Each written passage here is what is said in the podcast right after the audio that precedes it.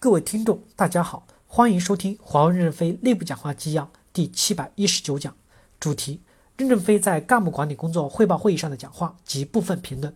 本文刊发于二零一九年六月十八日，接上文。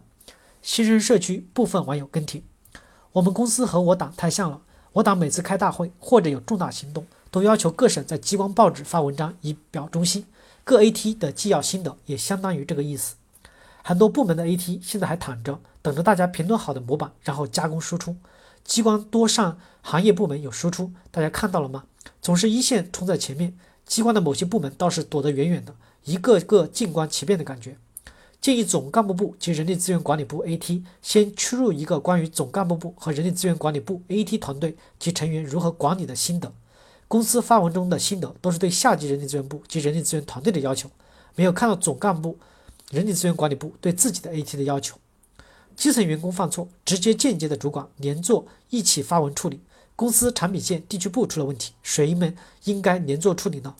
对 AT 的主错流于形式，或者说是不痛不痒。比如说加强 AT 成员的赋能考试，要求百分之百的通过，这都是你们研讨出来的关键举措，我就只能大言不惭的继续吹牛逼了。学习各 AT 一百字学习心得。任正非在管理干部管理工作汇报会上的讲话的心得：一、老板出的明明是一道应用题，各级 AT 做了一道语文题。二、充分展示了这篇作业不能像胶片一样画大饼。三、AT 本质上还是一言堂，我们都不敢顶撞十七到十八的基层管理者，你怎么指望各位成员顶撞二十一家的 AT 主任呢？更何况还是破自己的议题。最后，没想到心得真成了学习老板讲话的心得。评论二字似乎在选择性的忽视。看到有人说 AT 都这样，那 CT 能好到哪里去？毕竟 AT 离我等小兵太遥远了。看各个 AT 的学习，在迎合公司的政治正确上做得飞快，而具体的举措与具体的业务的目标关联性较小，甚至无关联。如果把公司比作一个人，老板是大脑，HR 是心肺，其他各层组织是四肢。理想的状态是屋子着火了，老板说战士的状态，快点往出跑，HR 就加快呼吸。提供供血和代谢的速度，脚应该赶紧的往前迈，手应该赶紧的往后摆，结果是整体的配合，快速的离开火场。